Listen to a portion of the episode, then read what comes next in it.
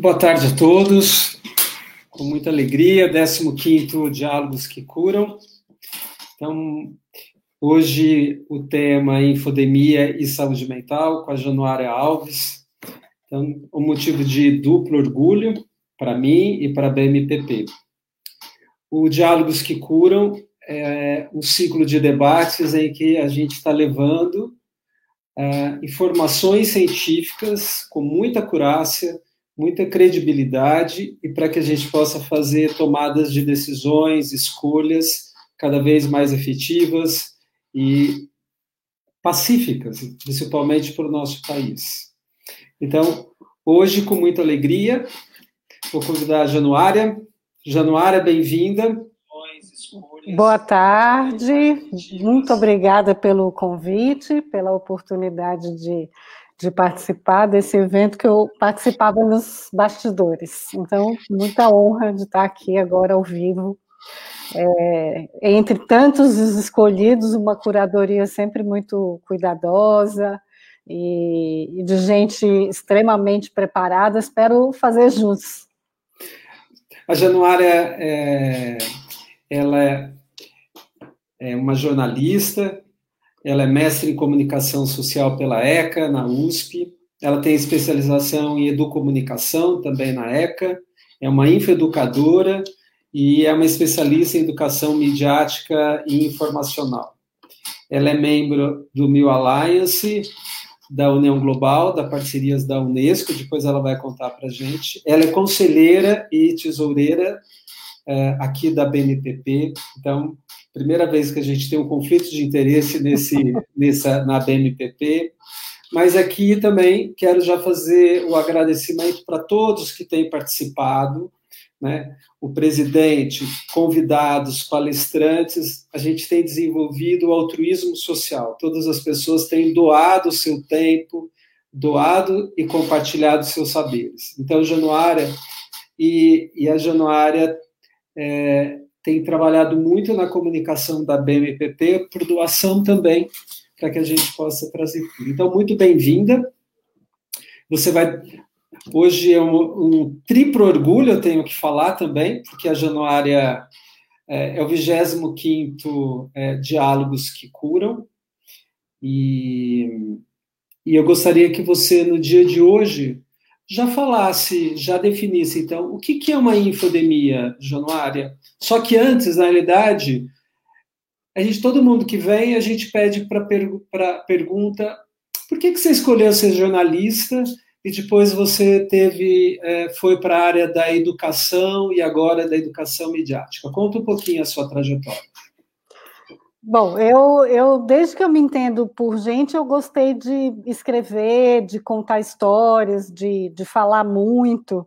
E eu tive uma experiência na minha vida que me marcou muito quando, aos 11 anos, a minha mãe chegou em casa com o Diário de Pernambuco na mão e falou: Olha, esse jornal publica histórias infantis.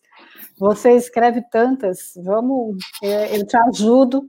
E aí a gente datilografa, né, máquina de datilografia, e manda lá para o jornal, quem sabe eles publicam, né? Então, a, essa experiência foi muito forte para mim, né, de sentar na máquina de escrever, aprender como é que fazia, e 15 dias depois, quando eu vi a matéria publicada, eu virei para minha mãe e falei, é isso que eu quero fazer da minha vida, eu quero escrever e publicar as minhas coisas. Eu tive um apoio muito grande dos meus professores, né? Estou vendo que tem a, a Sônia Favareto, que é uma professora, veja só o papel de um educador na vida de uma criança, né? Meu, a minha reportagem foi para o mural da escola, então eu me senti muitíssimo importante.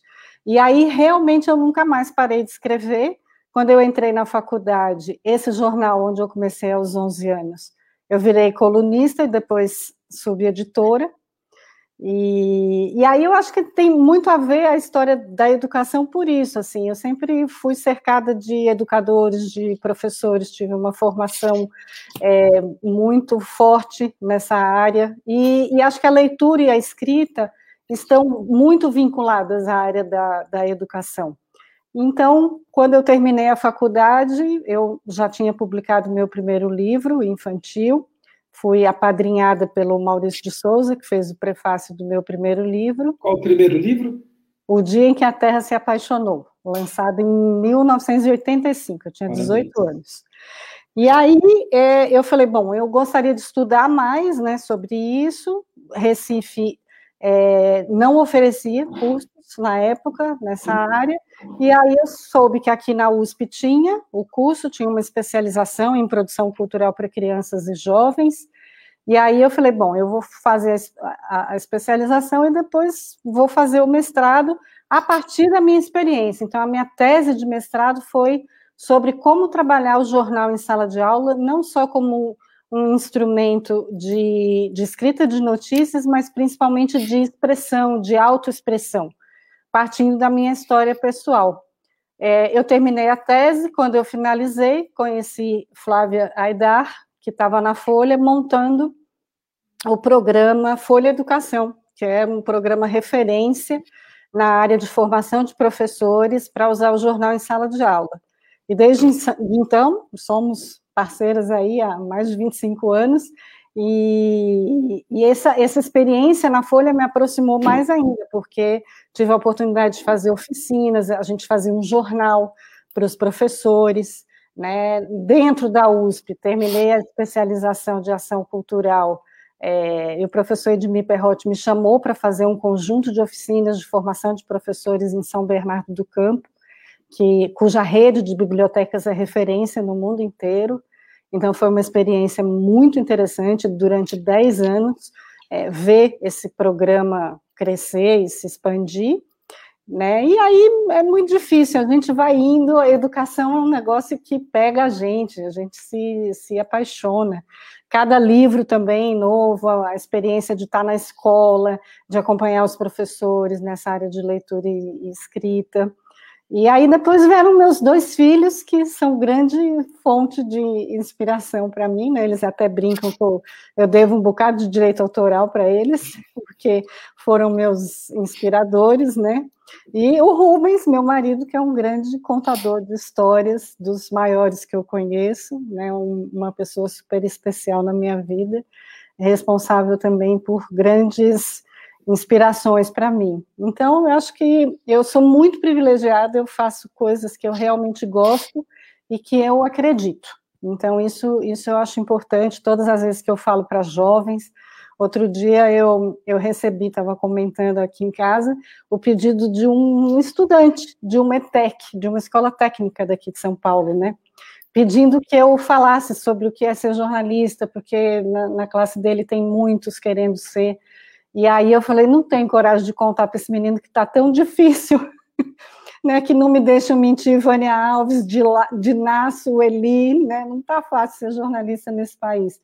Mas o que eu disse a ele foi isso, né, que o que era mais importante de, é, de eu dizer para eles é que fizessem realmente aquilo que gostam e que acreditam, porque aí se você tem dificuldade, se você ganha pouco ou muito, as coisas ficam é, escondidas, né?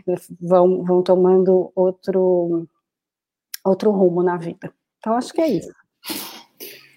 Bom, a gente já está vendo aqui a Januária, o entusiasmo dela, é uma pessoa entusiasmada no jornalismo, na linguagem, na cultura e que junta dá na educação. E aí, Januária, como é que você chegou na, na educação midiática? A gente entendeu que você fez uma trajetória sempre caneta e papel e anotando, que é o jornalismo. Depois foi trazer isso, suas emoções, sentimentos, como autora de mais de 60 livros, dois prêmios Jabutis, a gente depois a gente pode falar também, você esqueceu disso, mas faz parte da ciência a, a publicação. Tudo que é publicável é, é, é científico, é uma experiência daquela pessoa, né? E aí você entrou na educação midiática e informacional, que é onde a gente vai desenvolver hoje a nossa a, a sua live. Então, como é que foi para chegar nessa educação midiática? Então, na época que eu estava na USP, né, fazendo a minha tese de mestrado, o meu orientador, o professor Ismar de Oliveira Soares, é, já dava uma disciplina que chamava leitura crítica da comunicação. Então, já era uma preocupação informar né, jornalistas para que realmente conseguissem desvendar os, os segredos aí da, da comunicação. E, e, num segundo momento, ele começou a entender que sem formar os professores, não seria possível chegar né, na sociedade. Então, ele começou a criar esse curso que hoje é, é credenciado, é um curso que existe na USP, que chama-se Educomunicação, que é a junção dessa área, são, são quatro anos, inclusive já tem projetos de, de pós-graduação na área, que eu fiquei sabendo, fui chamada para a banca, então cresceu, mas isso é, é recente.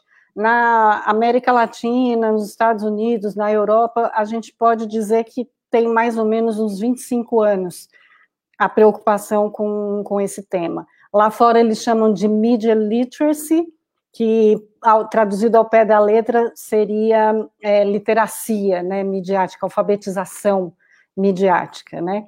E hoje o termo, o que a gente tem é, percebido é que ele já não está dando conta né, do, do guarda-chuva, de tanta coisa que está embaixo da educação para as mídias, educação pelas mídias, educação por meio das mídias, né? Porque, na verdade, é, hoje em dia não, não tem muito jeito, a gente vive realmente mediado. Na época que eu comecei a estudar, é, a, gente, a gente já via os teóricos dizendo que a gente vivia num mundo editado, né? Que as notícias que chegavam para a gente, elas já chegavam editadas. Então a gente só sabia o que, por exemplo, as grandes agências de notícias noticiavam. Eu só conseguiria saber hoje, por exemplo, o que ocorre no Haiti, se a France Press, que é a grande agência de notícias, ou a Reuters, me contasse. Porque naquela época a gente não tinha acesso. Eu trabalhava em jornal e a gente recebia telex, ai Jesus, que era uma máquina que vinha com as notícias exatamente dessas grandes agências. Então, a, a preocupação, na verdade, se, se voltava muito para isso, né? Estamos mediatizados, esses meios de comunicação contam para a gente aquilo que eles querem contar. Né? E, e, e, e como é isso para a gente? A gente vai se contentar de saber essa realidade com filtro, né? Então, na verdade, é uma grande ilusão, porque hoje a gente continua filtrado também. Hoje a gente, eu clico e eu sei o que está acontecendo no Haiti, mas essa objetividade da notícia, ela é impraticável, porque todo ser humano, e as notícias são feitas por seres humanos, por enquanto, né, tem os robôs e etc e tal, mas ainda não chegamos nesse nível. Então, a, a gente só conta a história a partir do ponto de vista da gente, né, a partir do repertório que a gente tem. Então, não, não, há meio de ter objetividade da notícia. Então, continuamos tudo, tudo que vemos, tudo que sabemos, editado. Né? Então, o, o, os teóricos do jornalismo hoje em dia, eles dizem que o grande objetivo é chegar o mais próximo do fato. Né? Então, o fato é aquilo que acontece incontestavelmente, né? É uma coisa que é isso, mataram o, o presidente do Haiti, ponto, mataram, é, é, real. Agora, quem matou, como matou, e os detalhes e etc e tal, cada um vai, vai contar essa história de um jeito. Então, o jornalista tem esse compromisso de ir se aproximando, colhendo dados, né, para ir se aproximando o máximo possível do, do que realmente aconteceu. Por isso que hoje em dia as, as agências, elas chamam-se agências de checagem de fatos, não é de notícia. Porque a notícia cada um conta como quer, assim como a gente conta as histórias, né? Quem conta um conto aumenta um ponto. Então a gente está falando aqui, na verdade, de narrativas e de histórias. Januária, o que, que é educação? Então, o Telex, do Telex as coisas é, encaminharam para acabar precisando, então, de uma educação para essas mídias. Por que, que isso foi necessário? Uma formação específica e cada vez mais uma curadoria das grandes empresas e agências é, selecionar o não mais a notícia, então, o que você está dizendo, o fato, para a gente chegar no, no que, que é notícia, então, né? Sim, é, na verdade a gente brinca, né, que de Gutenberg a Zuckerberg tem um caminho, tem um caminho muito grande, né? Um caminho que, na verdade, é, tem muito a ver com o processo cultural da gente, né? Hoje em dia, é, a gente está globalizado, estamos todos interconectados, de alguma maneira, para o bem e para o mal. A internet foi pensada para ser uma grande praça, onde as pessoas pudessem se encontrar e pudessem trocar informações, né? E hoje em dia, infelizmente, está virando uma grande arena de guerra, onde as pessoas disputam, brigam, fazem discurso de ódio. Então, a, a coisa culturalmente ela foi mudando muito, né? Então, com a, a avalanche de, de informações, né, para a gente ter ideia, uma única edição do jornal New York Times contém todo o conhecimento que um homem na Idade Média conseguia juntar ao longo da sua vida inteira. Então, a gente está falando de, de, números absurdos, né, muito imensuráveis. Né? A gente sabe que hoje metade da população mundial está conectada, ok, met, outra metade não está, e essa é uma das preocupações da Unesco, né? a gente ainda tem um gap de, de conexão digital muito grande, né? Mas, por exemplo, tem mais celular do que gente no mundo. Aqui no Brasil, nós somos um exemplo disso. Tem mais aparelhos celulares do que habitantes no Brasil. O que, que então, é, Januária, você traz para a gente? Porque você está trazendo duas, duas, duas vertentes. Uma é quem recebe a notícia, e a outra você já está falando de quem faz a notícia. De quem produz. De quem uhum. produz a notícia. E um, a Vânia, que é uma jornalista, obrigado pela sua presença, Vânia, está falando que o método jornalístico é, é impreciso, então? Não, o método não. O método de checagem de notícia é aquilo que a gente aprende, passo a passo, né? Pesquisar, ouvir, ouvir mais de uma fonte, está ok. O problema, o problema, enfim, a, a questão é quando a gente expressa essa notícia, aquilo que a gente viu. Você sabe muito bem, quando a gente entrevista três, quatro, cinco fontes, a gente tem um espaço delimitado no jornal para escrever. Então já começa por aí, você não vai poder colocar tudo que você ouviu. Você faz uma edição, né? E mesmo quando estamos falando de internet, hoje a gente sabe, por exemplo, que a gente tem um problema com textos longos, as pessoas não leem mais. Então, quando a gente vai escrever na internet, a gente já sabe que tem que escrever texto curto, e aí a gente começa a fazer as escolhas. E quando a gente começa a fazer as escolhas, a gente começa a editar e aí realmente é, fica muito difícil falar em precisão. Não é, não é uma matemática. Escrever uma notícia não é uma matemática, um mais um. E, e respondendo a sua pergunta, Rubens, por que, que eu já juntei o, o consumidor, né, o, o, leitor, com o escritor ou o produtor de conteúdo, é que hoje em dia as coisas se misturaram. Todos nós somos jornalistas. Qualquer um de nós pode pegar uma câmera, sair ali na rua e filmar a passeata de protesto. E vai, posta nas suas redes sociais a imagem, o ângulo, a luz, a pessoa. E isso é notícia. Caiu na rede, a gente já sabe, é notícia. Então, hoje em dia, o fato de todos nós sermos produtores de conteúdo complicou mais ainda. Se o jornalista que é formado, que passa quatro anos na faculdade, ouvindo, né, como disse a Dinac, tem que ser o mais neutro possível, né?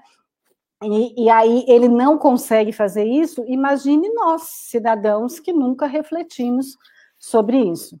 Então, fez-se necessária a educação midiática por esses dois motivos, porque o produtor e o consumidor de notícias são um só. Na realidade, eu vou problematizar aqui, pegando um pouco para uh, o que você está trazendo. É, porque a, Diná, a, a, a Vânia está trazendo, e como você disse, uma certa, não imprecisão, mas uma certa subjetividade, vou trazer esse termo. E a Diná também está trazendo uma questão de que uma notícia não é neutra. No campo da neurociência, da saúde mental, a gente fala da subjetividade. Então, que ela é contar, e você está dizendo que agora, por trás das postagens, também tem essa. É, é, não é, é imparcial, né? Então tem uma subjetividade. Né? Mas isso não sempre existiu? Sim, de, de, de toda forma, sim, porque é isso, né? Quando você conta uma história, os contos de fadas, as narrativas de tradição oral, aliás, elas são o melhor exemplo, exemplo disso, elas jamais são contadas da mesma maneira. Né? Elas, é, o que, que a gente faz? A gente mantém os elementos é, essenciais, mas a gente muda. A, gente, a partir do momento que eu escolho as palavras com, com que eu vou contar a minha história, eu já estou fazendo a minha, a minha edição. Né? Então, por exemplo, as fake news, já, já entrando um pouco na questão da, da infodemia, as fake news não são novidade. Né? O, o, o, imperador romano já, já sofreu fake news quando o inimigo dele mandou, mandou cunhar nas moedas que ele era um, um rei fraco, domia, dominado pela Cleópatra. Então, isso foi fake news, circulou e prejudicou a imagem dele. Só que uma coisa é você circular uma moeda numa população de mil, duas mil pessoas. Agora, a hora que a gente coloca uma informação na rede, com milhões de pessoas conectados, o dano é muito maior. Então, hoje o que a gente está falando é de escala. As fake news não são novidades, né? E, aliás, o termo, depois a gente até pode aprofundar um pouco mais, o termo também já não está dando conta, né? As fake news viraram um grande fenômeno chamado desinformação, mal informação, é, tem, tem várias gradações, né? Mas não é, não é novidade, e é do ser humano também, e aí eu acho que você vai poder esclarecer melhor, gostar de histórias fantásticas, né? É, como a gente pode explicar que as notícias ruins, as catástrofes, as desgraças, elas dão muito mais ibope do que a notícia que nasceu um bebê saudável, que a mãe ficou feliz e, e, etc. A menos que essa mãe tenha se salvado de um terremoto, de um negócio, quer dizer, e o final feliz, mas o pico da história é uma tragédia. Por que, que o ser humano tem atração por isso? Agora eu jogo a bola para você. É uma boa pergunta. Mas olha só, é, acho que eu vou, eu vou te, a gente pode voltar porque que a gente chama isso do viés de confirmação pela negatividade. Mas o que, que tem a ver fake news com desinformação e má informação? Só para a gente definir, porque a gente vai, a gente já está falando de saúde mental porque você trouxe as pessoas que produzem notícia e ao longo da nossa trajetória de, de civilização, você trouxe, inclusive, o que era uma fake news, ou um, o que a gente chamava de um certo boato ou falatório. Fofoca. Né? Fofoca. E agora isso tem uma questão na rede. Então, de uma maneira geral, fake news são só notícias falsas como seria Não. a tradução literária? Então, o que, é uma desinformação e uma má informação? Acho importante você definir isso para a gente. Pra os, gente... É, os estudiosos de comunicação já não usam mais fake news, até porque quando ele nasceu já foi um termo polêmico, porque em inglês seria notícias falsas. E aí os jornalistas caem em cima, falam assim, ah, se é notícia não pode ser falsa. A notícia tem como pressuposto que ela né, é verdadeira, então não pode.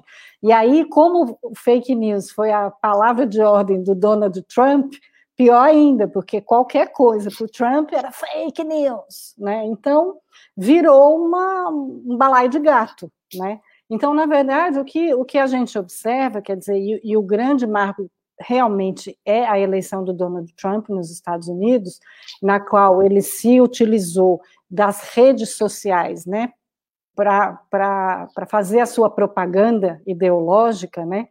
Então, nessa época, o que, que a gente percebeu? Que as fake news, na verdade, são, são notícias propositadamente falsas, né? E mais ainda, é, muitas delas não são nem mentirosas, elas são verdadeiras, os fatos aconteceram, só que eles são retirados do contexto é, existe uma deformação da informação. A informação é deformada, distorcida, descontextualizada. A gente está vendo agora um fenômeno mais complicado ainda, que são as deep fake news. Eu e você, se alguém pegar esse vídeo da gente aqui e quiser adulterar, ele consegue. É só fazer o, o, o, mecanismo de aprender como é que a gente mexe os lábios, gravar a nossa voz e coloca na nossa boca aquilo que, que se quer. Então, a coisa foi ficando muito complexa com o advento é, das novas tecnologias, né, se, se, adulteram imagens, né, as fotografias são outro exemplo complicado, né, ou que se pega uma é, foto de uma passeata de cinco anos atrás e coloca assim, olha, na, gente, na Paulista, está acontecendo isso agora. E quem de nós, quantas vezes algum de nós foi atrás para ver se essa foto era verdadeira? Né? E aí, quantos de nós também falam, olha, agora na Paulista, repassa, repassa, repassa, pronto, o estrago está feito. Então, isso é a mal informação, a desinformação. A mal informação, inclusive, ela é pensada, ela é planejada. Se eu tenho, sei lá, um, um inimigo, alguém que eu posso planejar, pegar as aspas, a frase dessa pessoa, colocar em outro contexto e dar como notícia. Né? Então, é, existe mesmo um, um, ecossistema maléfico, né? E por isso que a infodemia foi tão conectada à questão do vírus. Inclusive, a, a, o fenômeno da desinformação pegou emprestado um termo da medicina. A gente fala viralizar. A minha mensagem viralizou. Então, por que será né, que as coisas são relacionadas? A gente fala o vírus da desinformação. Então, é, é, é uma coisa que, inclusive, é, o que está se procurando com a educação midiática talvez seja a vacina. Só que a gente não vai ser tão bem sucedido quanto a medicina, que graças a Deus já em um ano já conseguiu fazer muita coisa por nós. A nossa vacina, se é a educação, a gente sabe que é um investimento a médio, dando muita sorte, ou a longo prazo. Então, é, na verdade, o que a gente tem que ter é uma mudança de mentalidade em relação a esse ecossistema informativo que está doente. Isso a gente sabe, né? Inclusive, eu, eu trouxe até para vocês um livro novo que saiu, tá, em inglês, The, peraí, The Misinformation Age. A gente já foi a era da comunicação, a era do conhecimento, agora somos a, a era da mala informação, da desinformação. Então, é um, é um evento preocupante e que a gente sabe que vai afetar grandemente a tomada de decisão das próximas gerações, porque a gente toma decisão a partir da informação que recebe. Né? Eu vou passar para o Rubens, porque ele vai saber explorar isso melhor, mas eu só queria me lembrar que na faculdade, eu lembro que o primeiro conceito de informação que alguém me deu é que informação servia para a gente reduzir as incertezas. Então, quanto mais informação a gente tivesse, mais certeza a gente teria. O que virou, né, gente? A gente está cheio de informação e não sabe para onde vai. Januária, você está trazendo para a gente, então, de que existe a má informação, a desinformação, não há nenhuma novidade nisso, a única questão é a velocidade e a quantidade. Uhum. E que agora somos todos autores de, então, notícias, eventos, e que esses eventos, eles têm a subjetividade de cada um, e você trouxe, por exemplo, a história do Trump, né? E você já trouxe as questões da infodemia, que é as questões desse momento, que é o nosso tema, de a gente isso tem a ver com a mente das pessoas, não é? Tanto de um jornalista profissional quanto a, de um usuário de uma mídia. E a Sueli fez essa pergunta que você trouxe, né? Então, as ideologias e a interpretação subjetiva para você seria a mesma coisa ou não? Ah, eu, eu acho que sim, elas estão imbricadas no mesmo caldo cultural, né? Você vai saber falar melhor do movimento anti-vacina, por exemplo. A gente tem hoje um contingente significativo de gente que não quer se vacinar. E aí são pessoas que fizeram um recorte ideológico, né, de negar a ciência e acreditar na opinião pessoal ou na deformação de, de fatos, né? Daqueles que vão lá, porque existe gente que vai lá e constrói uma teoria, que a gente chama de teoria da conspiração, juntando dados, números, tudo descontextualizado, mas que embrulha-se num pacote e vende, a outra pessoa compra. E isso, é, a gente sabe que essa pessoa muitas vezes compra para conseguir se sentir segura, confortável, né? Eu encontrei alguém que, se eu tenho medo de tomar vacina e alguém está dizendo que não é bom, ai que bom, né? Essa informação me interessa, né? Então, é subjetivo e é ideológico. Eu vou, vou falar em cima né, de questões culturais. Perfeito. Então, pela primeira vez, eu acho que a gente tem, na minha avaliação, de que a medicina está tá tendo que falar da cultura. A gente não tinha a cultura como um patógeno, né? A saúde. É, e agora, o modo em que o outro toma decisão, escolhe e como ele é na nível de educação interfere no coletivo. Então, foi por isso que a Organização Mundial da Saúde decretou no ano passado de que a infodemia ela era tão ameaçadora quanto o próprio vírus. E essa foi a curadoria da gente começar a saber mais sobre a, a infodemia, né? É um termo muito novo.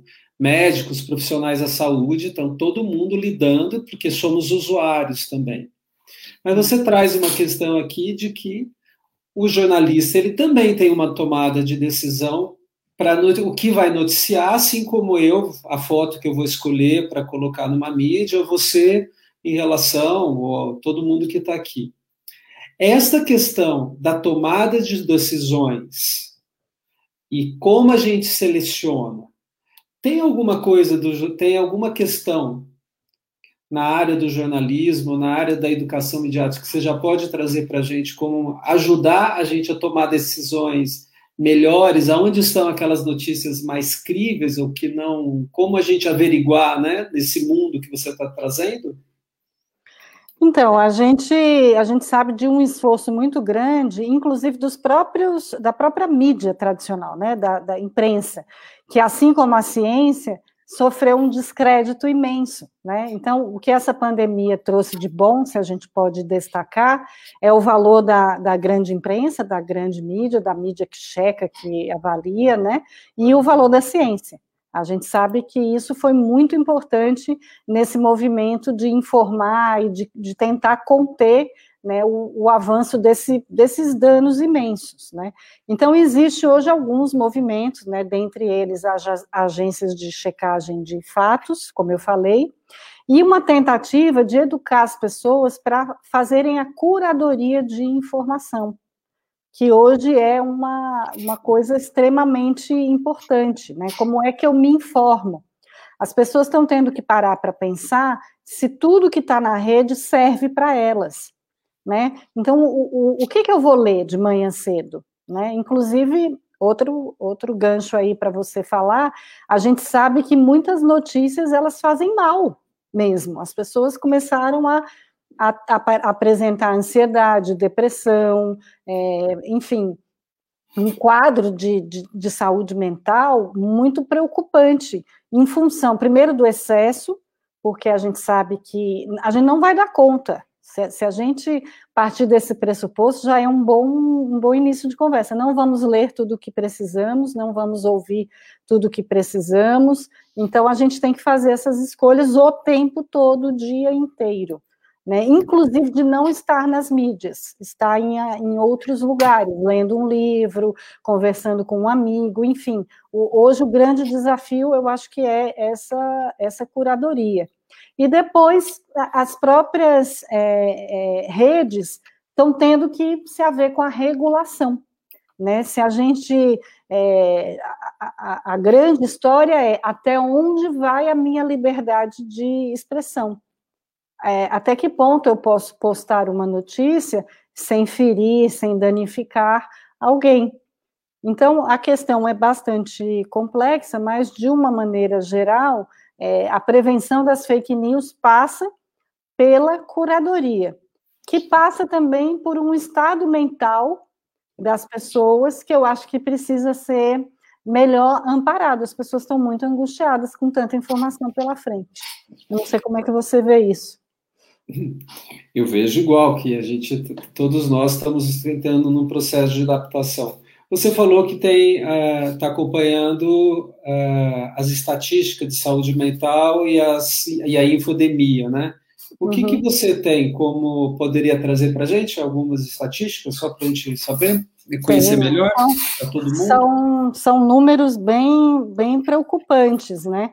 Aqui, a, o IPEC, né, que é a Inteligência em Pesquisa e Consultoria, revelou que 46% dos entrevistados na sua última pesquisa eles é, tiveram contato com as fake news e, e, e, conseguiram concordar com pelo menos uma delas, né? Ou seja, é, sete em cada dez internautas brasileiros, o que dá cerca de 100 milhões de pessoas, acreditaram em pelo menos uma notícia falsa a respeito da pandemia, né?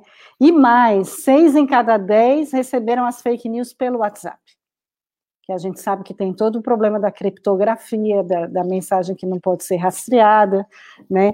Então, assim, por exemplo, depois que começou a vacinação, a desinformação nas redes, segundo um estudo da União Pró-Vacina, né, é, ca falsos casos de morte, teorias da conspiração, dizendo que morreu por causa da vacina, aumentaram 132% nos posts da internet. Então, assim, a gente sabe que a, a saúde, assim, é, é, é, o grande filé da desinformação, né? Então, é, é, o que a gente sabe, por exemplo, que a Universidade de, de Ribeirão Preto, ela, ela identificou só em janeiro, eles pararam para ver, dois grupos dentro do Facebook que conseguiram, só esses dois grupos, disseminarem 300 posts falsos. Então, é, é muito, a coisa é muito grave. E aí, é, a USP realizou uma pesquisa com 11 países, né, e chegou à conclusão que o Brasil está liderando os casos de depressão e ansiedade durante a pandemia, né. O Brasil é o país que mais tem casos de ansiedade, 63% da população declara isso, e depressão que deu 59%. Nós só estamos atrás de quatro países: da Itália, da Hungria, do Chile e da Turquia. Então, que tem a relação com a própria gravidade da doença e, e o nível de adesão pública uh, de vacina, né? Eu acho que isso é muito importante. Eu Aqui que... o Cruz, só para encerrar, diz que 40% da população adulta brasileira declarou é, sentimento frequente de tristeza, desânimo, depressão, 40%. E 50% relatou ansiedade e nervosismo. É, quando começou a. Esses dados são muito importantes, porque estava tá previsto dentro da saúde mental, inclusive, o que seria após pandemia, mas agora a gente está tendo que lidar com a pós-Covid, porque a Covid ela não passa. Para quem tem, ela tem sintomas. E esses sintomas que você trouxe também são crônicos para algumas pessoas que tiveram Covid. A outra, para o nosso país, tem também é, o fato das, das, das, tomadas de decisões, acho que esse é um tema que, que tem a ver bastante na infodemia, como as pessoas tomam decisões e por que, que demoraram para tomar vacina ou para acompanhar a, a, as informações científicas, né? Por mais que a gente tenha uma questão neste país ideológica, política, social, esse é o porquê que a BMPP está nessa bandeira de divulgação científica e convidando várias pessoas. Tem essa questão de que a quantidade de luto também que as pessoas vão ter que relacionar além da fome, né, da, da privação, a gente está num momento muito, é, é, como você trouxe nas estatísticas, é, a promoção de saúde nesse país está todo focado hoje para a fome e para a saúde mental.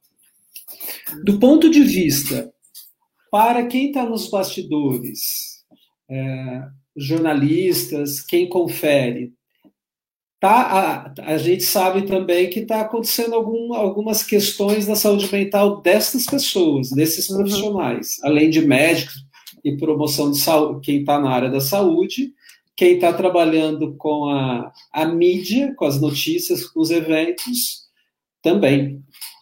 É, já, já existe grupos no, no mundo inteiro é, preocupados com a saúde mental dos jornalistas, por dois motivos. Primeiro, tanto quanto os médicos, eles estão na linha de frente, lá dentro do hospital, dentro da UTI, vendo. E diferentemente dos médicos, que de alguma maneira estão preparados, né, vocês na faculdade vocês veem morte, nós não, como jornalistas a gente não está preparado para isso, né? Segunda coisa, é lidar com tanta notícia, com, com todo esse, esse, esse bombardeio, né?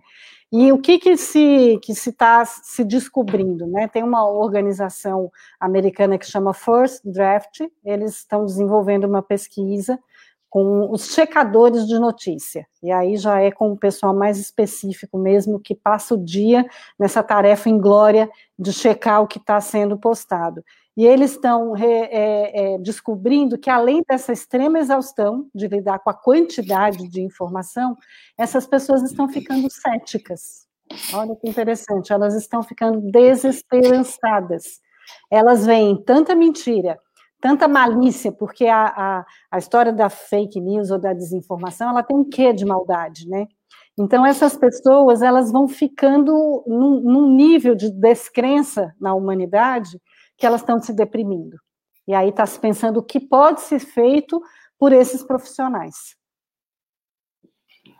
Olha, Januária, ah, acho, acho, não sei se é, se fica, é, se, se, se é crueldade isso, né? Mas na nossa evolução biológica, é, ter vontade de motivação, o, o prazer, então, né? essa questão, por que, que a gente faz coisas? Porque uma das questões do, da, da infodemia é a divulgação repetida das notícias. Então, tem uma repetição daquelas notícias. E por que que foi a pergunta que você todo mundo faz? Por que que se divulga mais a pior e não a melhor? Uhum. Né? Então, ao longo da nossa escala evolutiva, a gente tem uma função que é a, a, a, a gente precisa ter essa vontade de comer, de trabalhar, de é, comida gorda, de dormir bem, de aprender habilidades, da gente, inclusive, conseguir apoio social e fazer sexo. Então, se a gente olha para a saúde pública, as grandes questões que a gente está vendo na infodemia, não só da pandemia, mas nas questões da saúde, como você disse, tem a ver com as dietas, a obesidade, o que cura câncer, o que cura pressão alta, o que cura diabetes, mas também a gente vê muitas pessoas que estão buscando nos fóruns uh, uh, se encontrar com outras pessoas, né? Uhum. Como que a, a, a, educação midiática vê esse encontro de pessoas que polarizam, então, cria essas ideologias e parece que aqueles movimentos que são mais anticientíficos levam vantagens em relação à divulgação científica. Como você analisa isso? Então, tem muitos teóricos que, que analisam as, as redes sociais, né, as, as mídias sociais, como um espelho da nossa sociedade. Então, eles falam assim: olha, gente, essa polarização ela existe aqui fora, né? Quer dizer, eles ainda brincam parafraseando o Pai, o pai Nosso, né? É, assim online como offline. Então, a, a vida é uma só. Então, o que que acontece? As pessoas acabam. As redes sociais têm uma coisa que facilita a polarização. As redes sociais nos colocam em bolhas. Então, a gente precisa saber que cada vez que a gente curte uma determinada notícia, a gente está contando para os algoritmos que a gente gosta daquele assunto. E aí o algoritmo vai selecionando, vai mostrando mais do mesmo.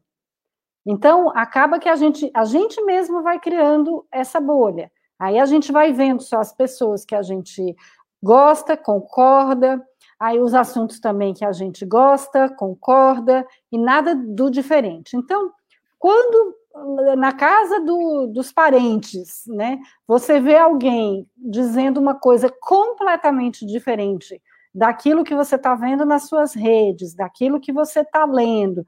Que absurdo!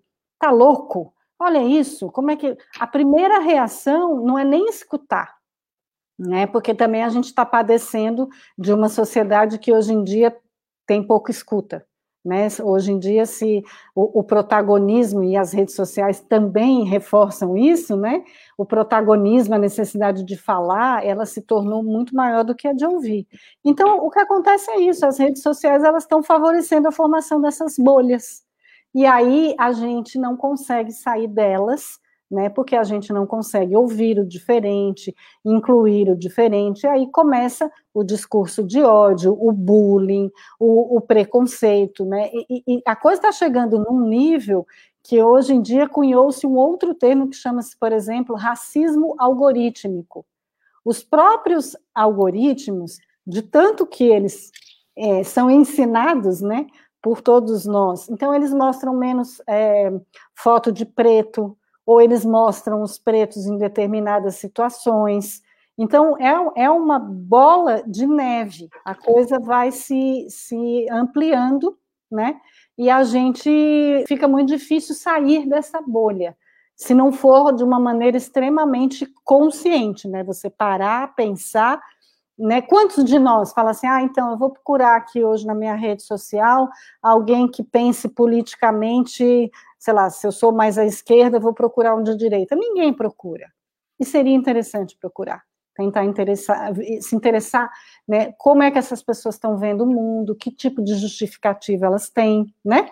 Então, eu acho que está é, complicado. A gente tem uma rede que não colabora para isso. Januária, você tocou num ponto muito importante. Eu acho que por que, que as pessoas fazem essa escolha de viver na bolha? Né? Acho que isso é um tema importante para nós. É, faz 25 anos, 26 anos que nós estamos juntos, 25 anos de diálogos que curam e 25 anos de bodas de prata, né? A Januária é minha esposa e eu preciso expor isso, senão não vou ficar tão confortável no conflito de interesse, é, que não tem em tese nenhum, mas é, temos essa, essa comunhão.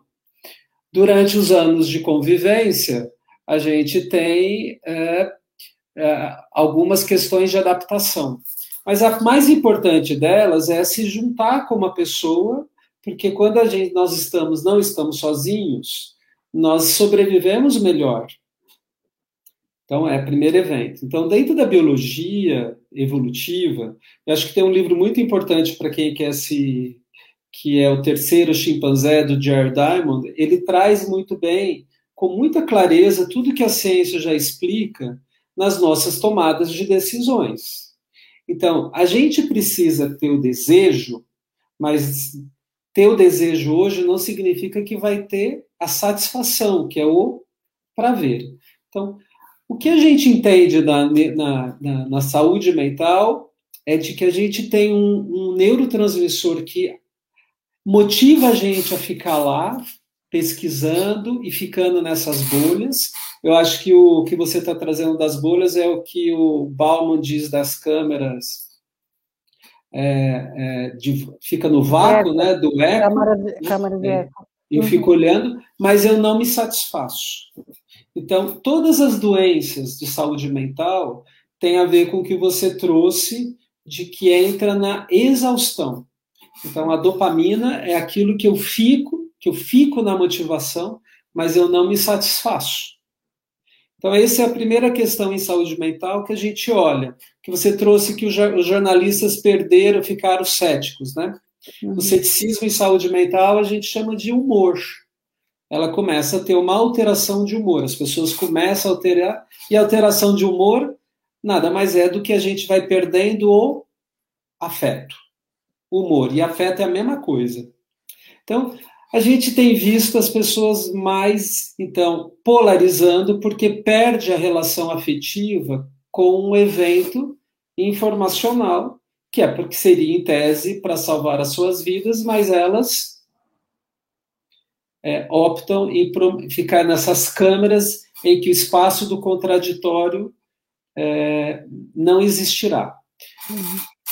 Como que você faz essa leitura do espaço de contraditório, então, já que você está trazendo? Como que é na educação? Como que a gente educa para o contraditório? Que eu posso dizer não, da opinião contrária, porque acho que é isso que você está dizendo, né?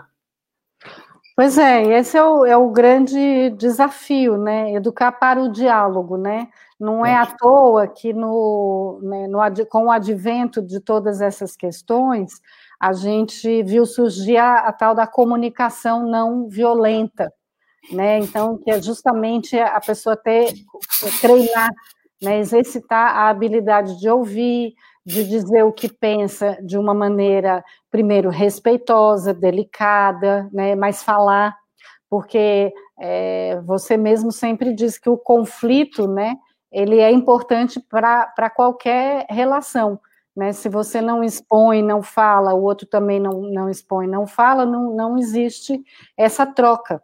Então, a própria escola está padecendo disso também, né? Não é à toa que o movimento anti-bullying e, e, diversidade hoje em dia é uma causa, né? Tem escolas exatamente investindo nisso, como se a própria escola já não fosse um espaço de diversidade. É para isso que as crianças vão para ver outras crianças, outras famílias, para ouvir outras coisas, para chegar em casa e falar assim: ai, mas meu amigo pode na casa dele. E a gente responder: ah, mas aqui não pode, porque aqui é diferente. Né? Então, esse diferente, é, ele passou a ser tratado como inimigo. Então, isso, isso é muito preocupante. Quem pensa diferente de mim está contra mim, né? Então, a, a questão do, do, do diálogo ela está se perdendo numa disputa em que ninguém vai ganhar. Você, você essa informação, essa pensamento da da Ivone, a Ivone é uma professora universitária, está sempre aqui com a gente, você conhece bem. Com a decadência da educação e o desinteresse pela leitura, cresce a incapacidade de analisar fatos. Você, você, você concorda com isso dentro do processo é, do, do, diálogo e da, do desenvolvimento informacional?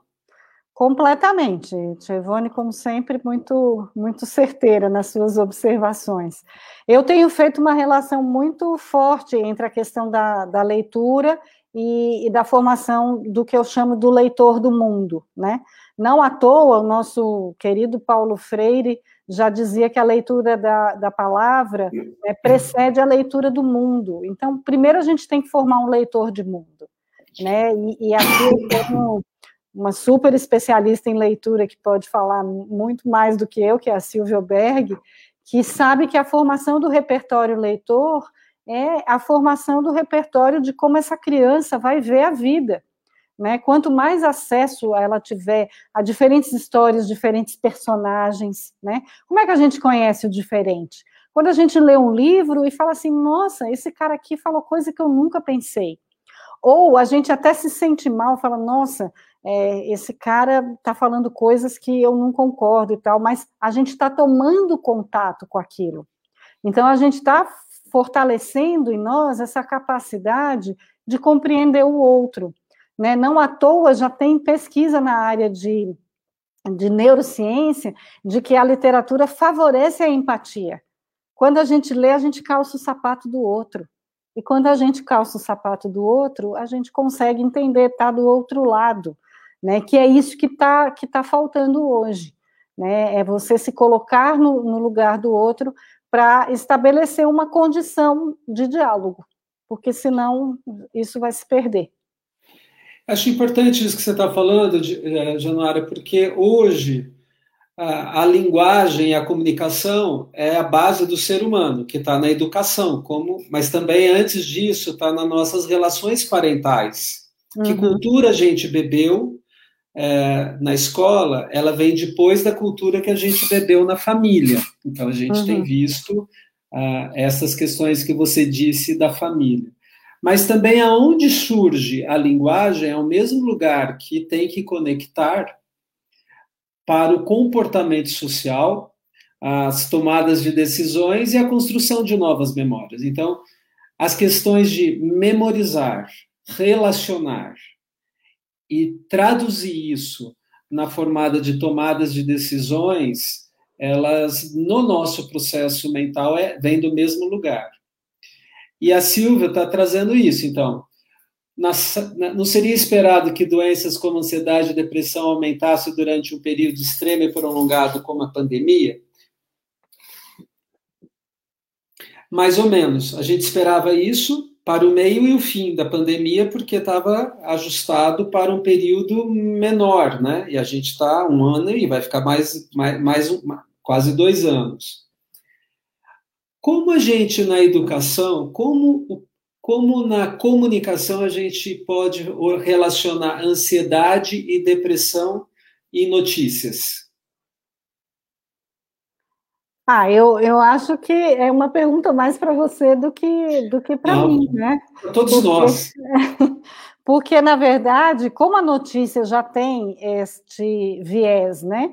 De, de chegar para a gente como um acontecimento é, mais impactante, e aí o impactante, leia-se, na maior parte das vezes, ruim, trágico, preocupante, né? A maioria das manchetes é isso, né? Então já traz para a gente é, um, um, conteúdo preocupante. Então é muito, a gente já fica alerta, você é muito diferente de você sentar na frente da televisão e ver uma comédia. É, é, a reação é completamente diferente. Então acho que a gente está num mundo complexo que já é difícil a gente entender como é que as coisas se relacionam. E acho que as notícias nesse sentido contribuem para que ele fique mais complexo, né? Muitas vezes essas notícias, como diria Chacrinha, eu vim para confundir, não para explicar. Então isso tem um efeito no cérebro, eu acho. Né? Olha, é, me inspira muito as questões da educação e cada vez mais um, um profissional que é um, educa, um educacional da saúde, ele é um educador. Uhum. Mas a educação, como processo psicopedagógico ou cognitivo pedagógico, ele não perspassa numa formação de educação de profissional algum, a não ser aquelas pessoas que estudam mais a mente, psicologia, talvez terapeuta ocupacional. Então, como educar é uma grande dificuldade até para os professores. A Sônia, obrigado pela presença, Sônia, que você citou, que é uma grande educadora ela fala: quais as razões que fazem a saúde ser o grande filé da desinformação? A pandemia colocou a saúde na berlinda, mas para além dela, que outros fatores colaboraram para que ela, a saúde, fique no centro? Qual é a sua opinião, Januário? Ah, eu acho que a saúde coloca para a gente a grande questão do ser humano, né? A finitude, a morte. Então, é, é um grande pilar né? A gente, qualquer coisa que nos ameace a vida, está lá no topo, né? Como você falou, a fome, são questões de vida ou morte, né? Então, isso eu acho que está na, na, natureza do, do ser humano. E, no, e numa situação como essa que a gente viveu, né, está vivendo, é, ela ameaçou a vida da gente, parou tudo, a gente parou tudo que a gente estava fazendo, parou o mundo para que a gente sobrevivesse. Né? Então, a meu ver, é isso. Acho que você consegue explicar que por que, que o cérebro da gente fica maluco quando vê uma matou a notícia X da, da vacina que deu trombose, a outra que deu miocardite, não sei mais o que, a gente fica pronto, isso me ameaça, né? Então eu já presto atenção. Verdade. Eu vou tentar resumir um pouquinho, porque você já jogou a bola para mim várias vezes. Na realidade, é a sua live, não é a minha, né? Não, mas tem a ver, porque tem coisa que eu acho que é o seu pedaço mesmo, né? Porque é, a, a infodemia está ligado com as. as por que, que a gente escolhe ficar numa notícia ou num evento que é predatório? Acho que o que a gente está vendo, é um pouco isso do artigo que a gente escreveu juntos, é de que, pela primeira vez, é, confirmado agora, o que virou predação para o ser humano é a escolha que ele opta em ler e acreditar. Falando um monte de pessoas dizendo, falou, olha, isso não, esse é o fundamento aqui da, da BNPP. A gente tem duas reações muito rápidas para tomadas de decisões, grosso modo. Uma é a mais primitiva, mas não é a mais elaborada. Eu olho, vejo e resolvo. Então, quando a gente tem um susto, eu falo, ah, né? Então a gente fala que essa é, foi só até a amígdala, né? A amígdala é uma região onde mora todas as nossas memórias ancestrais de medo. Então, toda vez que a gente tem algo que nos ameaça, a nossa sobrevivência chega na amígdala. E cada um resolve sair da maneira mais rápida, porque isso é algo de, do comportamento que a gente foi assumindo milhares de anos uh, antes de ter o, como você bem disse, a possibilidade de saber que está tendo uma bomba ou que a planta está morrendo na, no mesmo dia. Né? Gente, então, o falatório também ajudou, que é a fofoca, a gente se prevenir das informações que vinham. Por exemplo, a peste que assolou a Europa, ela começou lá no Oriente e demorou 300, 400 anos até chegar na Europa e dizimar. Mas as pessoas já estavam mais ou menos sabendo que alguma coisa estava chegando. Hoje, a gente olha agora, no mês de 10 de julho de 2021, a gente está olhando para Europa, Estados Unidos da América do Norte, para saber se a vacina conseguirá é, fazer frente às novas variantes, que é a Delta, que está todo mundo preocupando, e se é tirar a máscara precocemente, como muitos, muitos da ciência ajudam, acham, é, vai valer a pena ou não. Ou seja, a gente tem uma ameaça que a gente tem que se preparar para isso. A segunda resposta é a mais elaborada, que trouxe quando eu atinjo uma região lá que é do neocórtex. Então, ela não é não é rápida. É aquela que eu falo, nossa, aquele cara acho que vai me assaltar. Eu grito ou eu crio uma estratégia, uma rota de fuga, numa tomada de decisão menos predatória ou mais inteligente. Então, a inteligência é algo relativamente novo.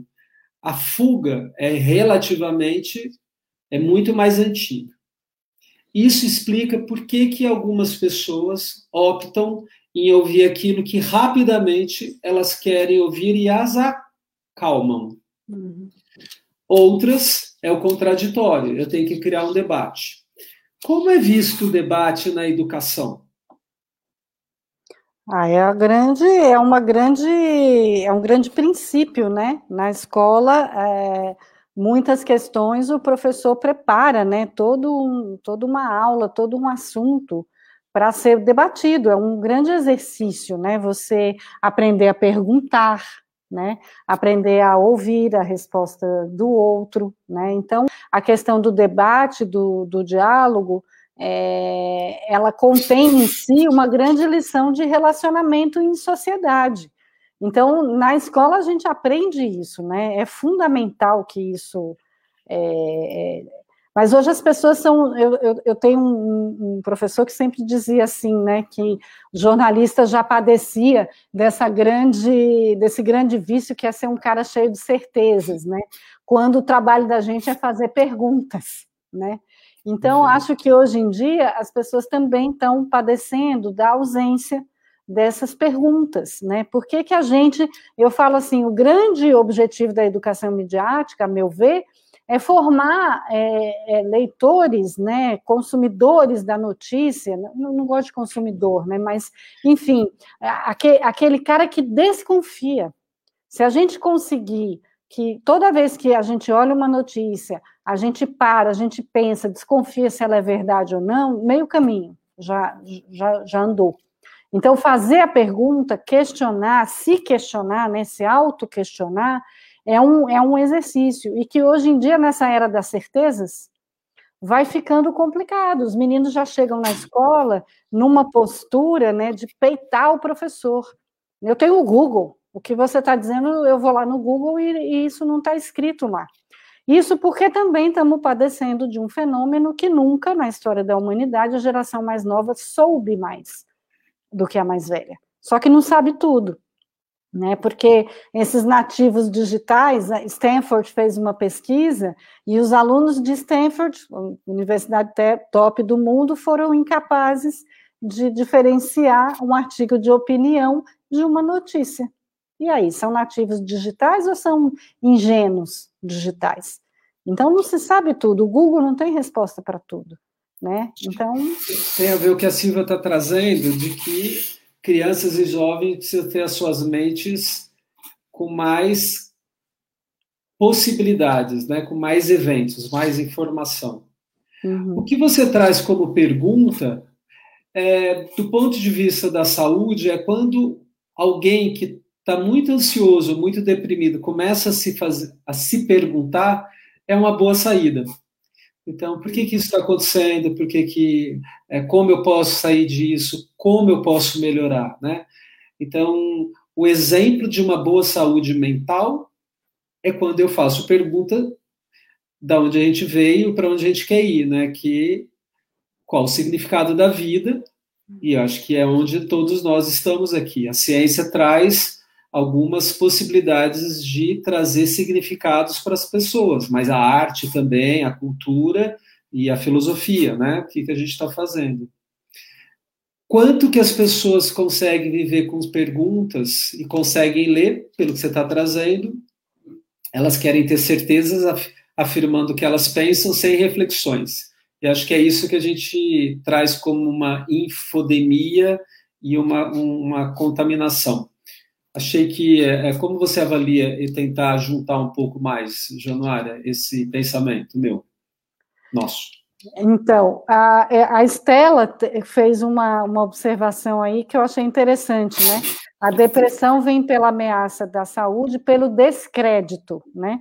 A pandemia num conjunto de, de aspectos. Então, essa questão das crenças, né? A gente vive num, num mundo hoje em dia em que as pessoas emitem opinião para tudo, né? Elas acreditam e aí elas falam, não, eu acho isso e não sei o quê, e essas opiniões elas viram verdades. Verdade. Então, não, não, não há verdade, gente, né? Então, a, a, busca pela verdade, a busca, como eu falei no começo, né, que o, que o jornalista faz por se aproximar o máximo possível do fato, é, é esse caminho de, de fazer perguntas. Então, é, eu acho que talvez você possa explicar melhor porque as pessoas estão se deprimindo, né? Porque eu acho que tem a ver com essa questão do descrédito. Sei lá, os jornalistas lá, né? De tanto ouvir é, é, mentiras, você desacredita das verdades, das possibilidades, e aí você desiste. E quando você desiste, você deprime, não é isso? É, vou tentar falar rápido, então, né, para a gente é, só contextualizar. A depressão, ela vem porque é uma ameaça que respondeu mal à primeira questão, que foi a adaptação.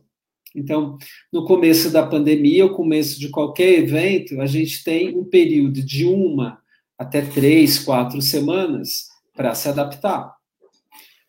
Então, alguns sintomas que nos ameaçam. Pode ser luto, pode ser pandemia, pode ser falta de recurso, pode ser é, relações abusivas, pode ser um assalto, pode ser memórias. Elas trazem para nós um período de adaptação que a gente chama de estresse agudo ou uma situação adaptativa. Quando a pessoa não se adapta a isso, vira o que a gente chama de estresse desadaptativo, que é uma crise de ansiedade, depressão, e que geralmente às vezes repete algumas questões da vida, da memória que daquela pessoa em relação aos recursos. Alguém fez a pergunta: era esperado durante a pandemia a gente ter é, depressão, ansiedade? Sim, estava esperado. Acho que foi a Silvia, né? Uhum. Então, o período em que as pessoas de, tem pessoas que demoram mais e tem pessoas que não vão ter. Do mesmo jeito que vai ter pessoas que vão ter é, é, contrair o vírus de uma mesma família e outro não. São questões é, da individualidade de cada pessoa, portanto, tem a ver com as imagens que ela tem, né, o imaginário que ela povoa, né, a imunidade, a história, etc. Mas, do ponto de vista da saúde mental, a gente tem os adaptados e os não adaptados. Os adaptados são aquelas pessoas que estão produzindo. Os não adaptados são aquelas pessoas que tiveram que buscar ajudas e se adaptaram. Então, alteração do sono, alteração do afeto, do humor, uh, não conseguiu dormir foi a, a, maior questão, dores e irritação, né? As que são sintomas, e está previsto agora a gente vir numa outra onda, porque é mitigando tudo aquilo que foram as faltas e perdas, porque muita gente agora, principalmente nesse país, é, desempregados, perda de poder, de potência na vida. Né? Então, são grandes ameaças hoje que acabou ficando melhor. Então, o que, que leva ao transtorno desadaptativo são variáveis, é um conjunto, e, e como a gente pode trazer isso? A gente acredita que informação. Eu vou ler para você agora um, um postzinho, porque acho que talvez é um case para você e a gente poder trabalhar a saúde mental e a midiática. Isso recebi é, no meu, numa, de um paciente, não é paciente, na realidade, uma pessoa conhecida que saiu flyer, não vou dizer o nome, mas eu disse que ia falar aqui. Rubens, qual vacina você recomenda tomar? Até agora não tive coragem de tomar ainda. Nunca tomo vacinas. Tenho uma tia que tomou as duas doses de corona, teve Covid e ainda desenvolveu púrpura, que é uma doença. Um tio que também tomou as duas doses e mesmo assim teve Covid e ficou 14 dias entubado. Está cego de um olho por trombose. Uma sobrinha que já tomou a AstraZeneca e acabou de dar positivo para Covid. Ainda, no começo, vamos ver como evolui.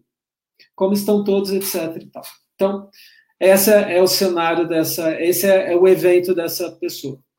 Dentro da informação, da desinformação, da fake news, você encontra algumas questões aqui de mensagens complicadas? Olha, se essa pessoa estivesse fazendo um post na, numa rede social, é, ao ler assim as três primeiras linhas, eu já ia dizer, bom, ela está postulando que a gente não deve tomar vacina. Porque Isso. ela não listou um aspecto positivo da vacina. Ela listou todas as mazelas que, sei lá, 0,01 que toma a vacina da AstraZeneca vai é, testar positivo, mas ela colocou ali como se fosse a maioria. Então, ela fez um relato, ela fez um post que era para me convencer, no fim da leitura, que eu não devia tomar vacina. Como educador, eu fiz uma pergunta, que foi exatamente essa. Você acredita em vacinas? Foi essa a pergunta. Então, acho que isso é muito importante. Qual é a pergunta que pode ser curativa? Então, nós estamos vindo hoje dentro de um processo em que fazer a pergunta ou ter uma pergunta já é uma grande inteligência para não repetir as respostas que não são verdadeiras pelo que a gente está falando. A segunda é que ela trouxe de várias questões que depois ela seguiu, que foram médicos falando sobre as questões. Então, queria aproveitar para todos nós aqui, porque a gente está, né? Um, as vacinas não evitam que você não tenha Covid. As vacinas estão comprovadas que, numa porcentagem cada vez mais próximas, elas evitam que você morra ou tenha uma doença grave. Caso você tenha algumas comorbidades ou não respeitou o final das duas doses completas, você ainda é muito vulnerável às doen à doença COVID, e a COVID agora a gente sabe que não é uma doença simples igual gripe, que ela vem, você pega e passa. Algumas pessoas terão sequelas e a gente está aprendendo isso. Então, uma das grandes questões que foi da, do jornalismo, então, que é fazer perguntas, para nós médicos, não são só perguntas de como você está no teu sono ou como você se sente, mas é ter um, na relação um engajamento para que a gente possa fazer uma pergunta e que ela é, é, pudesse trazer reflexão. Ao final do post, eu disse tudo isso e ela falou: vou tomar a vacina. Na realidade, é um convencimento, mas também trouxe a questão de que quando ela não toma, ela traz ameaça para ela e para a comunidade. Então, do ponto de vista da pergunta, você que é uma jornalista e escritora de mais 60 livros, como você engajaria as pessoas aqui a olhar para os posts e fazer perguntas sobre se aquilo é uma fake news ou não, como a Vera, a Vera falou assim, nossa, fica difícil acreditar, então é difícil o de notícia saber o que é falso e o que é verdadeiro. Qual é a tua dica para isso? A gente está 15 minutos do final, então acho importante já passar dicas. Pois é, né? Se, se tivesse uma receita de bolo para isso, o problema das fake news estaria resolvido, né? Então, é, é, é, como eu sempre digo, é uma atitude que tem que ser exercitada, é um exercício diário. Né? Então, a primeira coisa que eu acho que é mais simples de se fazer é ver se, se aquela notícia ela está em outro lugar, e, e, de preferência num lugar um pouco mais confiável. Né? Então, a primeira coisa é, já que está na internet, abre uma outra aba e mais uma outra aba e vê em pelo menos dois lugares diferentes se essa notícia está lá. Agora, também é um exercício de aprender a ler e a contar um, dois, três, quatro, cinco, seis, sete, oito, nove, dez antes de repassar. Porque isso é que é o, o, o, grande pulo do gato, né? Se a gente não tem certeza, não sabe que aquela fonte é fidedigna, se eu não estou com a Organização Mundial da Saúde me dizendo aquilo na minha frente, eu não vou repassar antes de checar. Então, são mecanismos mais é, simples, né, de, de, de checagem imediata. E o restante é aprender a ver as notícias de fontes mais confiáveis, pegar novamente, é, é, não estou dizendo só a grande mídia, mas jornalistas, comentaristas, analistas, não tem problema da gente ler as opiniões, mas vamos ver quem está dando aquela opinião, né? Eu tenho uma amiga que brinca comigo, que ela fala, eu vou olhar no LinkedIn. da pessoa. Se está escrevendo quem é, onde ela se formou, se ela tem cabedal para estar tá afirmando aquelas coisas, né? Então é um exercício, e muita gente diz assim, ah, eu não faço, sabe por quê? Porque dá trabalho. Dá trabalho. Dá trabalho ser um leitor crítico. Não, não, não existe. Você que é médico, você sempre fala, né? Desconfie das curas mágicas, né? Então não, não tem magia. Não tem magia dá trabalho. Tudo, tu, a formação do leitor crítico dá trabalho, né? A, a, se, a Vera, tá, a Vera Lúcia está falando, obrigado pela sua presença e pergunta. O gosto das perguntas é um pouco do que você. Ela diz que estimulando a curiosidade, o prazer que se tem ao vê-la satisfeita, não? É, então a Vera é uma formadora também de professores, né, da área de de educação midiática. Prazer, Vera, de ter você aqui. Você está também na linha de frente aí, né, enfrentando essa questão também de como os professores, né, estão é, é, enfrentando em sala de aula essa avalanche de notícias, né, e com esses meninos com o celular na mão, confrontando o, o, tempo inteiro, né? Então, eu, eu acho que tem muito a ver, sim, com, com a capacidade que a gente tem de ensinar esses meninos a encontrar as respostas. Mas eu acho que tem uma coisa que é mais interessante ainda, é a gente ensinar os meninos o prazer da pergunta, né? Porque a gente realmente, essa coisa da resposta, é, parece que ela vem de pronto, né? Todo, porque é isso, a resposta muitas vezes é a opinião, não é a análise. Então, a capacidade analítica, crítica, é a mais trabalhosa. Agora, é um prazer imenso quando eu faço uma pergunta que desencadeia uma sequência de informações interessantes, né? Você é pesquisador. Então, eu imagino que na hora que você tem uma pergunta na sua pesquisa, que você demora como eu vi você aí no seu doutorado e pós-doutorado, três, quatro anos para responder aquela pergunta, mas consegue, né? Consegue traçar aquilo, o prazer é imenso. Mas tem, tem um Humberto Eco que fala uma coisa muito importante, né? Ele fala: ninguém sabe da alegria do artista que passou três anos ensaiando quando ele consegue se apresentar. Então, os três anos de ensaio fazem sentido. Então, eu acho que a gente tem que realmente estimular o gosto pela, pela pergunta, e aí o prazer de ver a pergunta respondida vai ser muito maior, muito mais compensador. Você acredita que isso que você está dizendo é, seria é, só a pergunta pode resolver, confrontar as crenças nas fake news? Elas devem ser combatidas? Como é a, como é a saída para as fake news que estão divulgadas, que a gente está aqui para exatamente é, é, degolá-las no bom sentido, né? aquelas que são realmente falsas ou mal informações. Eu, eu assino um, um, um jornal de, de notícias online que chama Meio, e a edição de sábado passado foi inteirinha a, dedicada a isso. Como é que eu convenço aquele que diz que a Terra é plana? De que jeito que eu converso com esse indivíduo?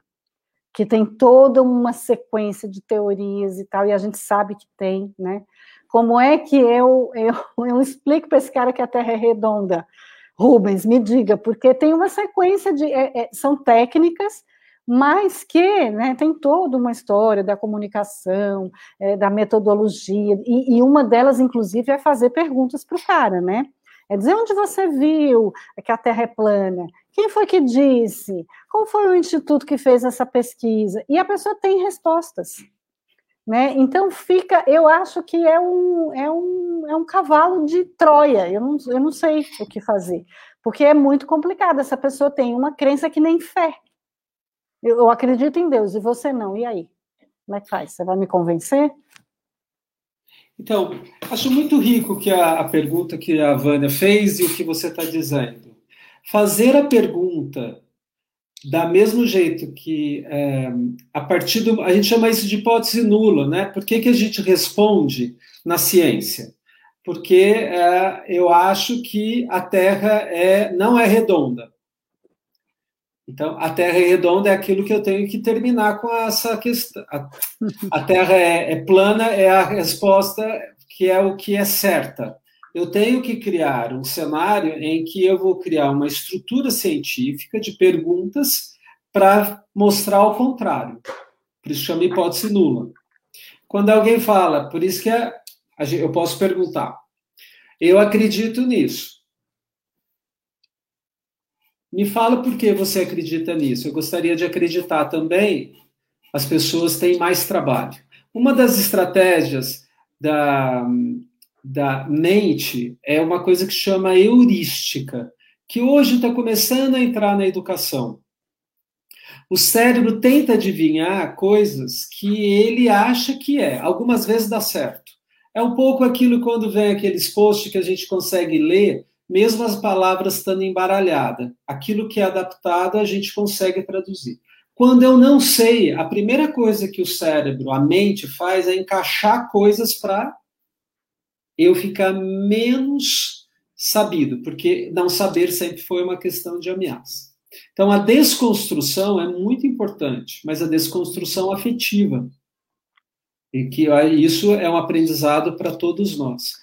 Acho que, nesse sentido, a Sônia está trazendo essa questão. O debate ainda é muito pouco trabalhado. Você poderia ler, Tom? É, o debate ainda é muito pouco trabalhado no ensino fundamental e também no médio, em nosso país. Buscar argumentos para defender pontos de vista que não batem com nossas crenças é um exercício fundamental para desenvolver o pensamento crítico. É isso, né? Não é à toa que na, na própria nossa base nacional comum curricular, né, Sônia, está lá, né? Aprender a argumentar, né? Que é, é uma é uma é uma arte, né? Um exercício.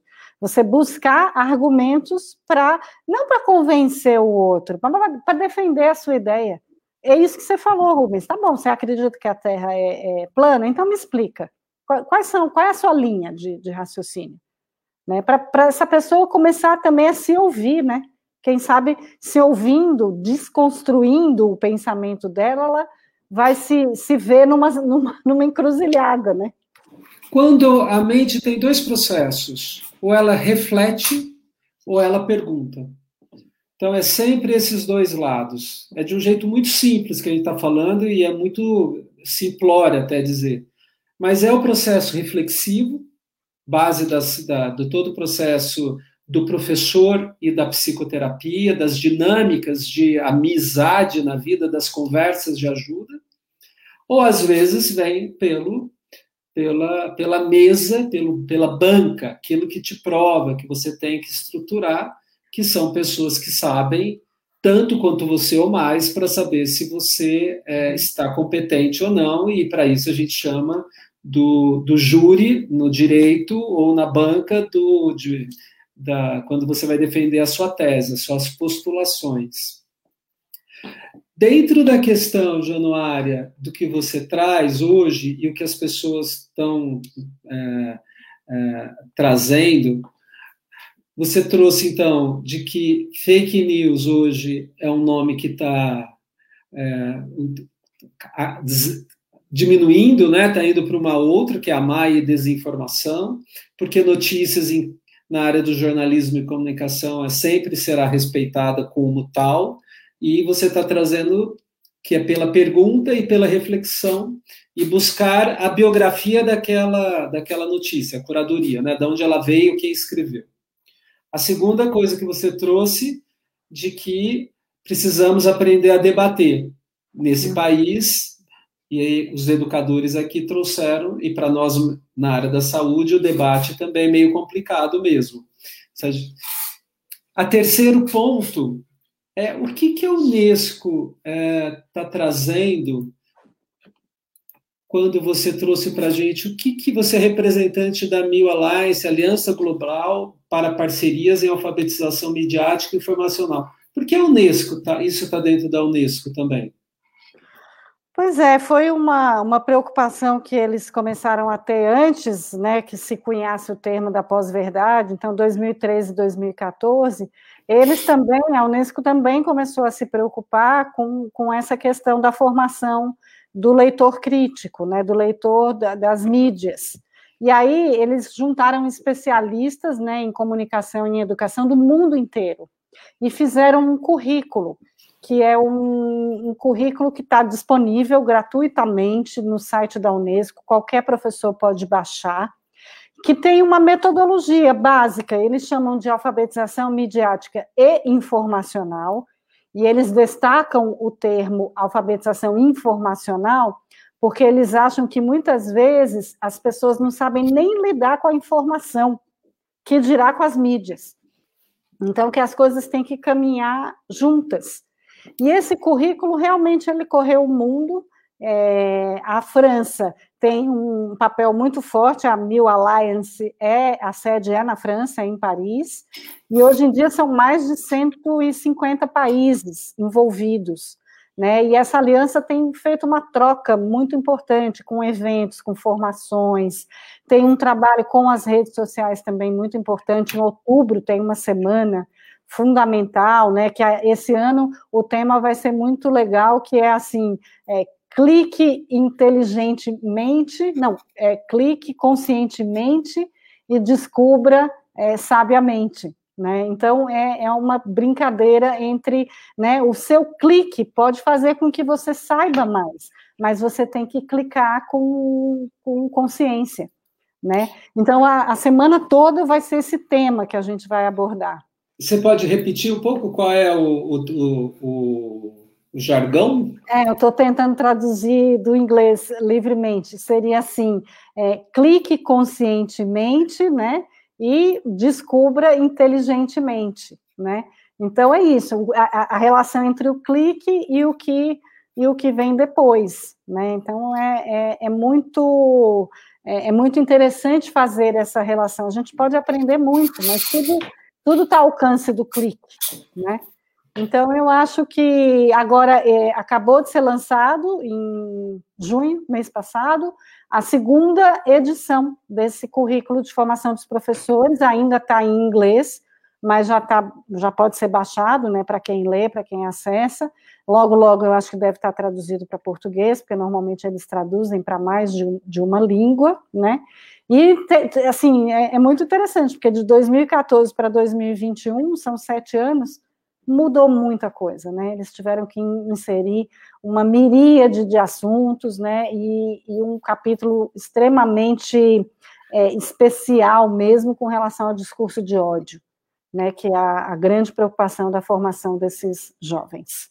Né? Perfeito. É, eu, a gente está caminhando para o fim, então vou só dar alguns avisos. É, o próximo o próximo encontro da gente será sobre atividade física, a importância da reabilitação.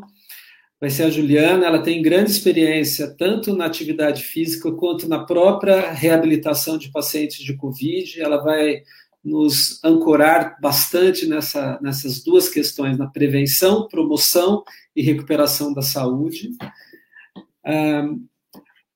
Então, quem tiver mais perguntas, a gente encerrou, por favor, agora, aí estou vendo. E para mim, hoje foi uma experiência, Januária, de poder. É, tanto como a educação é importante e quanto o lado é, primoroso das pessoas que fazem a educação precisam encontrar cada vez mais na saúde né, e na vida das pessoas. Mas também na área da saúde, muitas vezes a gente tem possibilidades muito claras de trazer amparo para o paciente e ele tem as suas dificuldades de tomada de decisões, igual um professor em sala de aula, ou pai ou uma mãe em relação à educação do filho, porque isso é do, da humanidade. Acho que a gente está trazendo esse lado da humanidade para a pandemia está trazendo essa possibilidade de a gente se encontrar como uma grande irmandade e de que mestres assumam também as suas escolhas, sabendo que a gente tem que mudar e transformar a rota, né, a disrupção. Né? Eu acho que é esse momento que a gente está. Você está trazendo isso e a Vera está trazendo ainda a pergunta para a gente, é, tendo em vista fake news, checagem de fatos e práticas de cancelamento existente nas atividades midiáticas, como você vê esta imposição sobre quem está ou não com a razão?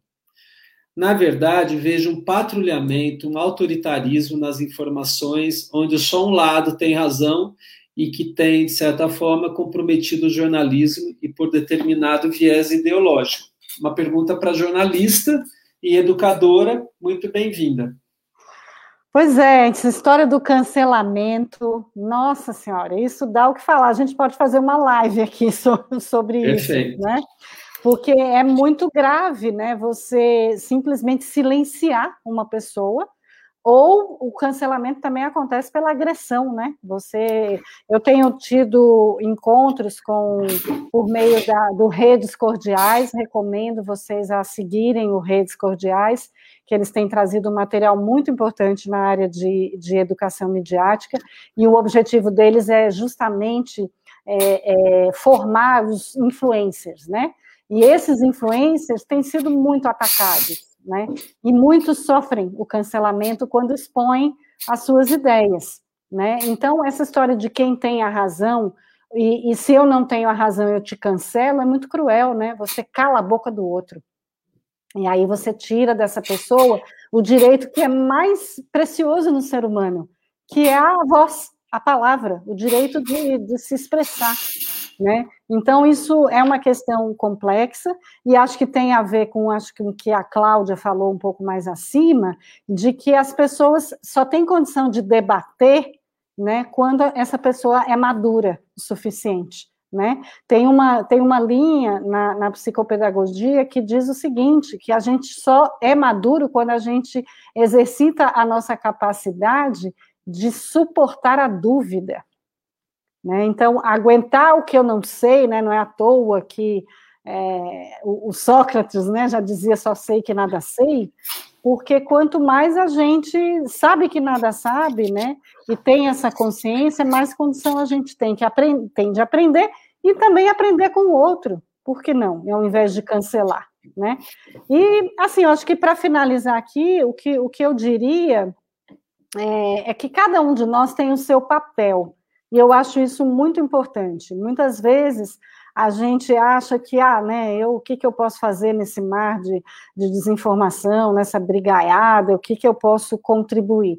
Pode contribuir com sua postura. Todos nós somos cidadãos globais, né? Nós estamos na mídia, consumimos, é, produzimos. Então, é cada vez mais ter consciência disso que aquilo que eu clico eu tenho responsabilidade, o que eu compartilho, o que eu comento, né? Então, essa, essa consciência, para mim, eu acho que é um grande passo né, para ver se a gente conquista né, uma convivência nas redes um pouco mais saudável e, quem sabe, isso se reflete aqui fora na nossa vida. Perfeito. É, Januária, eu estou muito feliz hoje, quero desejar falar para todo mundo, né? É um grande exercício para o médico, para o pai, para o marido e, e para o companheiro. Então, a gente vai comemorar 25 anos de casado e só cresce a admiração, né, de te ver falando, de aquilo que você contribui para para esta sociedade que a gente vive. Acho que todo mundo faz diferença. Obrigado pela doação do seu tempo, né? Quero agradecer as pessoas que estiveram aqui hoje.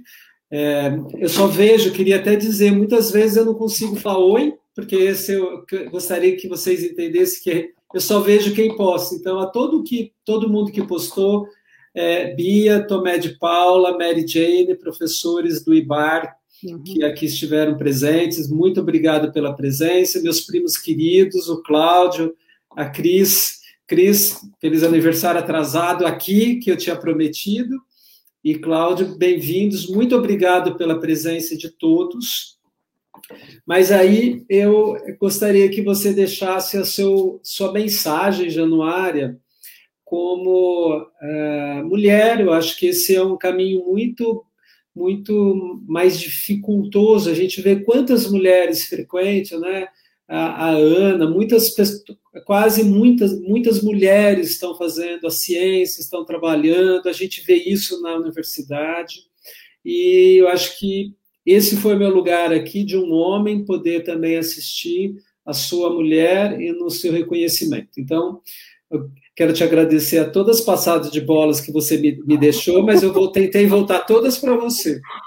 Mas eu quero que a, sua, a, a, gente termine com você. Eu gostaria de trazer é, que as pessoas bebam de uma palavra de uma mulher premiado, 60 livros, dois prêmios Jabutis, agora, é, e uma mãe admirável, uma esposa companheiraça e uma intelectual nota 10. Muito obrigado pela sua presença, esperamos contar sempre com a sua ajuda aqui, em casa e da BMPP, tá?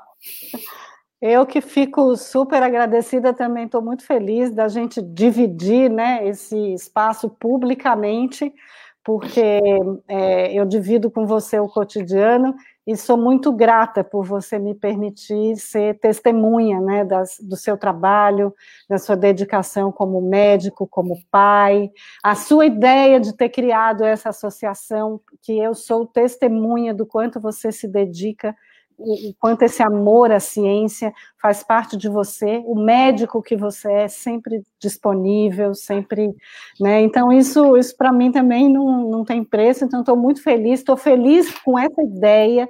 Eu acho que a BMPP e o Diálogos que Curam tem uma longa, um longo caminho, né? A curadoria, as pessoas que têm estado aqui, né? Eu fico maravilhada porque eu vejo, né? Todo sábado e aprendo muito.